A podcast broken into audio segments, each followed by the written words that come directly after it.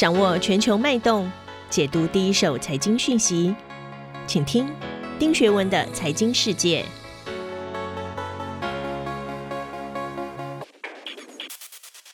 大家好，我是丁学文，很高兴又到了每周一次和大家一起看看过去一周发生的重大财经新闻。今天第一则新闻呢，我要跟大家谈的是跟台湾有关哦。继九月十六号哦，Gogoro 宣布跟美国的 Poema 达成并购协议，正式合并完成，Gogoro 成为存续公司，在美国 Next Day 上市之后，三个月，十二月十三号，台湾的 Kinko 光阳集团也宣布跟美国的 Harley Davidson 哈雷哦完成战略合作，会在纽约证交所 NYSE 上市。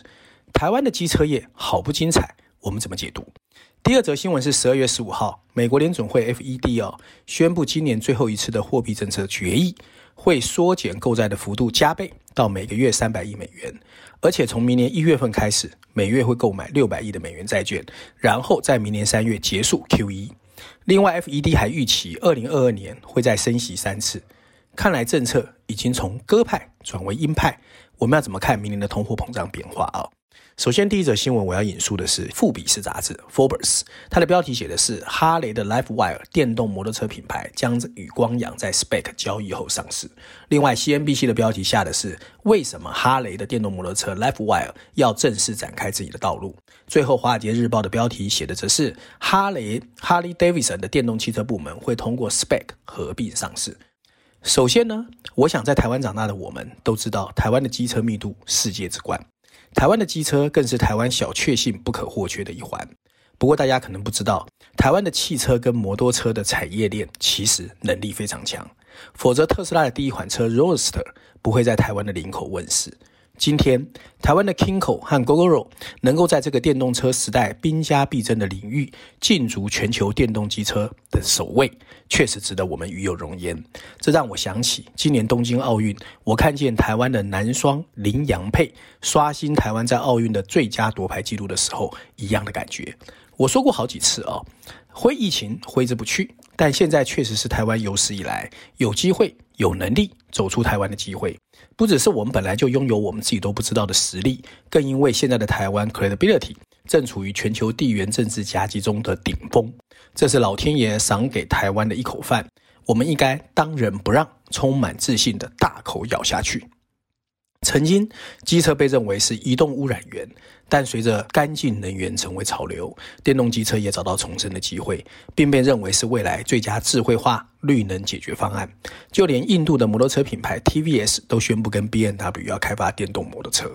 疫情爆发以来，电动车相关产业，尤其特斯拉的一飞冲天，更让电动车的发展势不可挡。而气候变化也是催生各国政府政策大力补贴的一个因素。这让传统机车制造商在转型压力下纷纷展开互相结盟。除了先进的技术，怎么和各个区域的合作伙伴结合，累积更多使用经验，已经变成后续两年最精彩的所在。这一次，百年机车大厂一百一十八年的哈雷和台湾的 Kinko 合并，其实对台湾来说是一个非常非常好的一个机会。并购后的所谓新品牌 LifeWire 会成为美国第一家挂牌上市的电动机车品牌。而光阳也有机会把 Kinko 的品牌推向世界。今天我想分三个领域：产业、资本运作和对台湾的影响，来跟大家谈谈。我感觉这个投资案啊，对光阳来说，除了成功让台湾产业要上国际舞台，还能够在技术共享跟股权增值上大有斩获，并进一步成为全球电动机车的第一品牌。它的象征意义很大。事实上，哈雷在二零一九年就切割了 LifeWire，可以看出他是非常看好电动机车的。而现在的哈雷总裁哦，Jochen 更说，LifeWire 会跟光阳结合，利用光阳的灵活跟经济规模的战略伙伴，让哈雷的一百一十八年传统跟 Kinko 完美结合。而且，光阳可以在所谓的技术专业、制造能量、经销网络跟供应链参与哈雷在全球的布局。而以发展前景来看，外界可能更好奇。稳居台湾电动机机车龙头二十一年的光阳，怎么跟哈雷谈的？因为看起来哈雷还是大得多。事实上呢，其实在去年光阳成功入股东南亚的 Grab 这样的一个模式，其实早就引起全世界擅长资本运作跟合纵连横的一些相关产业的注意。那这整个呢，谈判当然复杂，因为里面牵涉到不同的法律、不同的产业、不同的 IP、不同的技术共享，甚至把 IPO 的谈判也放在里面，所以里面肯定牵涉到投资银行、律师跟产业之间的合作谈判，确实比想象来的复杂。可是呢，最重要，我觉得这一次的谈判能成功，肯定是台湾本身的产业链有一定的竞争力。事实上，我也知道，台湾不管是四轮跟二轮的供应链，绝对有世界水平。你去看全世界一流的整车厂，包括双 B、BMW、Benz、奥迪，其实他们很多的一级供应商都来自台湾。台湾呢，只要能够把自己短板的谈判能力、资本运作的能力加强，台湾产业晋升国际市场确实是很有机会的。而让光阳和哈雷取得结盟共识的关键，我觉得还是在双方合作之后，觉得这个故事可以继续讲下去。因为大家都知道，IPO 并不等于上天堂，你是挂了牌之后，更重要是你的股价变化。所以呢，其实光阳擅长的小功率，跟所谓的踏板车，跟所谓哈雷擅长的大功率，跟所谓的跨级车，完美结合之后，加上哈雷的品牌在在西方市场本来就有一定的高度，而 Kinko 光阳在亚洲市场有一定的高度，双方结合之后，确实在 IPO 之后可以帮整个电动机车成功的几率拉高。那我们都知道，过去台湾产业专注代工，所以在面对国际大品牌的时候，习惯扮演卖方的角色，在利润极低的情况之下，只能想方设法争取扩大订单。那透过这次合作，现在华尔街甚至全世界都知道了台湾甚至 Kinko 的故事，这是台湾走出国际、创造自己品牌的好机会。台湾的产业基础当然很好，但我们不能一直做代工，因为会让台湾的下一代年轻人在大陆、印度、东南亚的夹击下越来越辛苦，而对光阳来说，这一次跟哈雷携手，除了技术提升、跟哈雷共享研发之外，还能扮演 ODM 的角色，并以股东身份分享股权增值。更重要是还能参与战略的部署，拥有一定的话语权。所以，我认为，与其说是合作，其实是让光阳跟哈雷的二轮电动机车的拼图更完整。当然，上市之后最重要是股价，我们都可以拭目以待。另外，台湾产业现在一直面临着转型、二代接班。以及人才培养的问题，年轻人需要的是更大的舞台。光阳跟哈雷的合作，我希望能够抛砖引玉，让更多的台湾产业更有信心走上国际舞台。如此一来，台湾的年轻人才有更广阔的发展空间。好，那另外呢，我今天要解读的第二个有关 FED 的新闻，我要引述的是《伦敦金融时报》，它的标题写的是“交易圈压住美国联准会会不会像预期那样激进的加息”。第二个是 Bloomberg，它的标题写的是美国联准会会加倍缩减，并暗示二零二二年通货膨胀将进行三次升息。而华尔街日报的标题写的是美国联准会可能会因为过于激进收紧而犯错，但更糟糕的是 COVID-19 的爆发可能会让他们取消收紧。大家都知道，传统经济学界有一句名言。货币政策不是太迟就是太猛，太猛因为太迟，而太迟你只好过猛。美国联准会当前的处境其实很可能验证了这句名言。美国十一月的消费者物价指数上升了百分之六点八，通货膨胀没有下来，而 PPI 生产者物价指数高达九点六，升幅逐渐反映到产品售价，所以现在的 FED 确实进退维谷。那 FED 也有觉悟，所以才会在十五号的会议呢，整个口径都改变了。这个政策指引的紧缩力度到底是太猛，刚刚好，还是不够？未来还有很大的争议空间。事实上，FED 今年犯下的最大错误在于，不仅未能预测到通货膨胀升幅这么高，而且时间这么久，而且拒绝鹰派的建议，一再强调通货膨胀只是过渡的。事实上，要掌握今年的通货膨胀演变，光看 CPI 不够，我们首先还要看。扣除能源跟食品之后的核心 CPI，因为今年的食品跟能源价格确实有可能扭曲潜在的通货膨胀。另一项是 CPI 的结尾平均数，就是掐头去尾之后 CPI 的平均涨幅。五月之前这个幅度确实涨得不高，可是五月之后结尾平均数却是稳定的上升。也就是说呢，其实所有的商品都开始上涨，所以通货膨胀当然不是暂时的。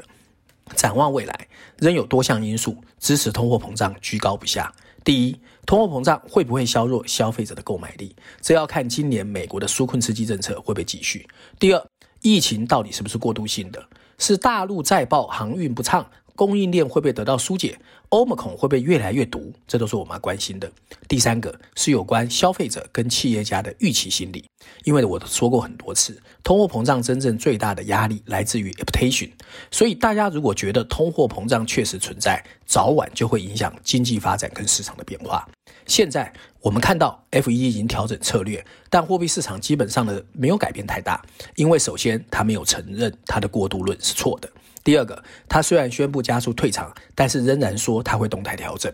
另外，就业市场的匪夷难测也是很重要。凡此皆显示，FED 的决策高层还是有以拖待变的心态。我们当然希望全球的经济不要走向负面，可是通货膨胀到底有没有结束，没人知道。另外，哈佛大学经济学教授 Kenneth Rogoff 也特别提醒我们，美国联准会因为通货膨胀高涨而加快升息的步调，会为新兴市场带来潜在的麻烦。Rogoff 特别说，FED 明年如果升息一个百分点，就会导致部分新兴市场国家没有办法在市场筹资，而伤害这些国家本来就很脆弱的财务状况。他特别点名埃及、巴基斯坦和加纳已经面临庞大债务、进出市场管道的萎缩，甚至通货膨胀率双位数的困境。那今年稍早，Rogoff 也曾经在世界银行和经济学家所谓的 Reinhart 合作的报告中警告。在处理 COVID-19 疫情暴增的负债上，新兴市场面临比先进国家更艰难的抉择。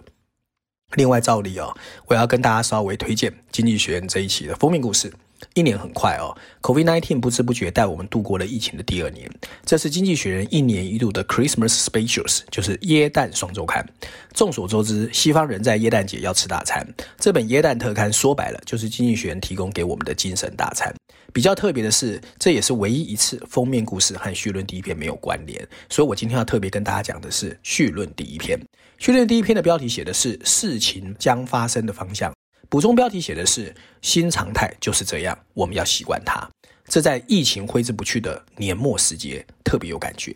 经济学在文章一开始就表示，即使心知肚明，日子永远不会回到完全正常，我们还是渴望一个新常态赶快出现。然而，随着二零二二年的逼近，确实是时候接受现实了。我们即将迎接的是一个可预见的不可预测性，在接下来的几年日子，很难再是我们曾经耳熟能详的年复一年，而是一个疫情伴随的上下颠簸和充满迷茫。这样的新常态早就存在，而且在眼前等着我们。不知道大家是不是记得，二零零一年九一一恐怖袭击后对航空旅行的种种影响，所有可能被恐怖分子利用的航空管制弱点都出现了崭新的航空管理措施。这包括上锁的驾驶舱门、更多的航空警察，以及禁止携带任何的尖锐物品。再后来，包括瓶装液体、鞋子和笔记本电脑都要没收或检查。空中旅行再也没有恢复正常，但也没有催生一个新的航空飞行的模式，取而代之就是一个始终在修修补补的航空管理新措施。我的想法是什么？这场疫情确实终结了1990年代以来所谓的低利率、低通膨的时代。为了实现快速的复苏，各国政府难得有志一同，不计成本的投入将近十一兆美元的纾困刺激。在拼命印钞、大家 happy 的马屁中，政府进入前所未有的大政府时代。传统经济学的警告再也没人在意。我感觉那个曾经让世界正常运转的全球系统，会不会在破坏某一个平衡点之后，让整个生态发生前所未有的剧烈变化？没人知道。许多为旧世界带来稳定的旧有机制和生活态度，都遭遇了前所未有的冲击。我们不能做好心理准备，肯定会发现自己极端不适应这个截然不同的新世界。这个疫情就好像一道存在苍穹的大门，我们一旦走进去，很多事情就再也不会回来了。以上就是今天我想跟大家分享有关过去一周重要的财经新闻，希望大家喜欢。我们下周见。